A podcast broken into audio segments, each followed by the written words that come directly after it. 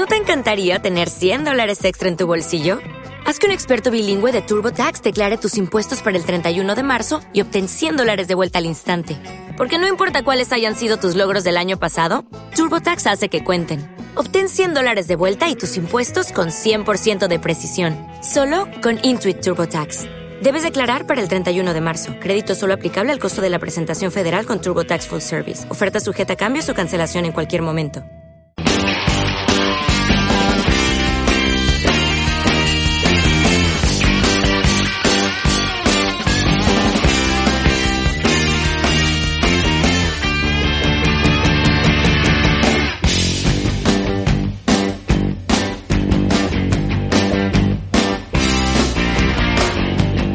Bueno, pues como os decíamos al principio de nuestro programa, hoy teníamos un día muy médico. Hemos estado hablando con el doctor Fernando Martínez Ubieto sobre el aparato digestivo.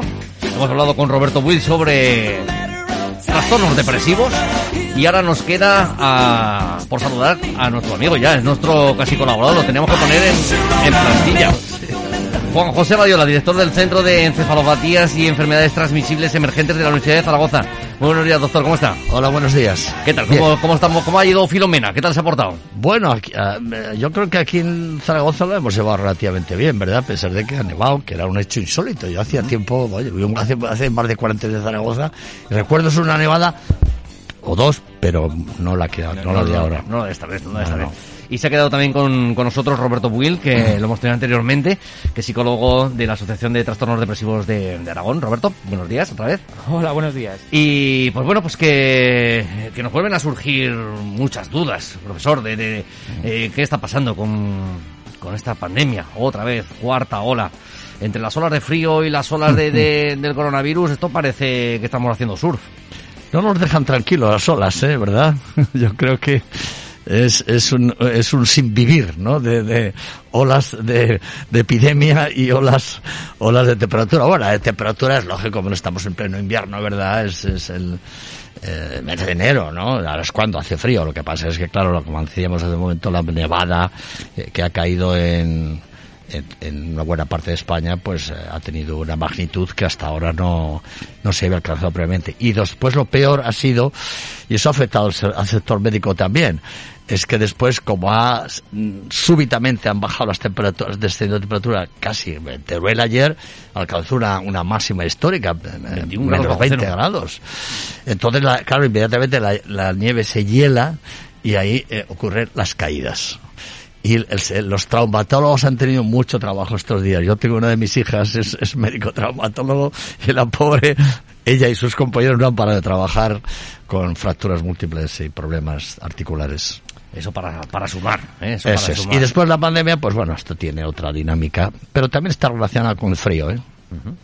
El virus con el, con el frío resiste un poquito más que con el no, calor. El, con el virus, el, con el frío se transmite mejor, parece ser. Aunque esto hay opiniones para todos los gustos, pero los chinos, los, un grupo de investigadores chinos hicieron un trabajo interesante al principio de la pandemia, que fue registrar la temperatura de diversas ciudades de China, claro, es un país muy grande donde tiene condiciones climáticas muy diferentes, y, y, y ver cómo avanzaba la pandemia en cada una de esas ciudades y encontrar una relación entre una y otra, es decir, cuanto más cuanto menos frío hacía, cuanto más frío hacía, mejor se transmitía y cuanto menos, cuanto más elevaba la temperatura, el virus se transmitía menos.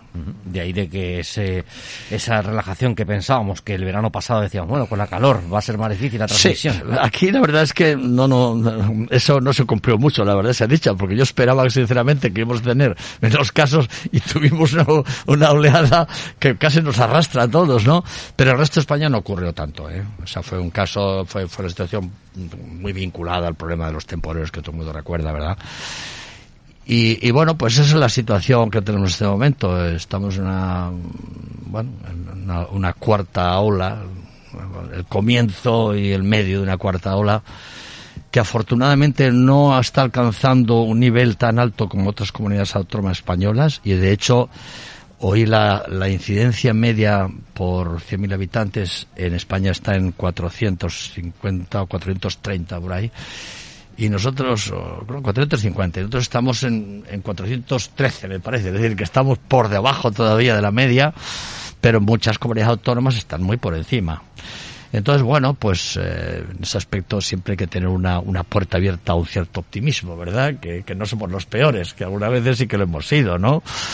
Y ahora lo que hay que hacer, eh, esto es fruto claramente de, de, de, la relajación que es inevitable de las fiestas navideñas. Ahora estamos viendo el resultado de lo que de, de del incremento de contagios que se produciría bueno, o, las circunstancias favorables a los contagios que se producirían en Nochebuena, Navidad, Nochevieja, Año Nuevo y probablemente incluso estemos también viendo una parte de, los reyes, ¿no? De, no olvidemos también las, las compras de reyes, la gente va, va más gente lo de vida en ciertos sitios y se propician los contagios. Y ahora vamos a ver cómo se comporta. Si además el frío, claro, el frío influye por qué. Aparte por lo que acabo de decir, es porque por, estamos más tiempo en espacios cerrados. ¿eh? Porque, porque hace frío. Y hace mucho frío. Es decir, cuando le dicen, ventile usted, bueno, pues mire usted, yo eh, veo en mi facultad mismo y yo mismo he dado clases con, con, abrigo puesto, porque las ventanas abiertas, las puertas abiertas, hay corriente, y, claro, eso en una casa pues más difícil de controlar. La gente dice, yo no voy a estar todo el día con la ventana abierta, porque es que entonces eh, o voy a gastar mucha calefacción o además encima voy, voy a estar helado de frío, ¿no? Y eso siempre proclime por esto, por, por, es proclive a que los famosos aerosoles, que son estas, estas estas partículas víricas eh, que están en las pequeñas gotitas que quedan en el ambiente y que si no se ventila, pues quedan ahí. Si ha una, ¿Por qué? Porque ha habido una persona infectada durante un cierto tiempo y sienta otra sana, pues corre el peligro de las, se habló mucho de las de cómo había que reunir, reunirse en las comidas y en las cenas. Y yo creo que mucha gente lo ha cumplido, ¿eh? sinceramente, yo creo que sí. La mayor parte de la población ha entendido el mensaje, pero no todo el mundo claro, que, es que eso es así, somos muchos millones de personas y unas personas son más cumplidoras y otras menos, pero no cabe duda que las restricciones de movilidad y también la propia concienciación de las personas, sobre todo determinados eh, segmentos de edad, ¿verdad? Personas mayores y no tan mayores, han cumplido bastante rigurosamente. Familias que se reunían 15 personas, o a cenar o en Navidad y tal, pues, pues han estado cuatro o cinco. Yo soy un caso, yo estuve cuatro, yo fuimos cuatro de Nochebuena con mi mujer, eh, una hija y, un, y, una nieta suya, ya está. Pues, entonces, El bueno. índice de positividad eh, a fecha de ayer, 19,58% de positivos. Sí, estamos empezamos a estar ya altos, no solamente aquí en Aragón. Eh, es que es lógico, cuanto más contagiados hay, eh, cuanto más contagios, pues más gente contagiada y si se analizan, claro, si no se analizan, no sabes cuál es la situación, pero si se analizan y se analiza una cantidad apreciable, un porcentaje importante, pues sale la imagen es la realidad, las personas que se han contagiado. Eso no quiere decir que esto conviene que la gente lo, lo recordárselo a los, a los oyentes, ¿no? Eh, es que la mayor parte en Aragón se, se sabe por los estudios que se han hecho rastreo. ¿Te está gustando este episodio? Hazte fan desde el botón Apoyar del podcast de Nivos. Elige tu aportación y podrás escuchar este y el resto de sus episodios extra. Además, ayudarás a su productor a seguir creando contenido con la misma pasión y dedicación.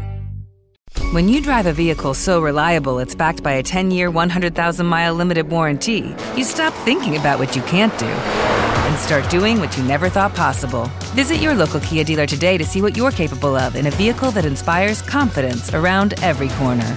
Kia, movement that inspires. Call 800 333 4KIA for details. Always drive safely. Limited inventory available. Warranties include 10 year 100,000 mile powertrain and 5 year 60,000 mile basic. Warranties are limited. See retailer for details.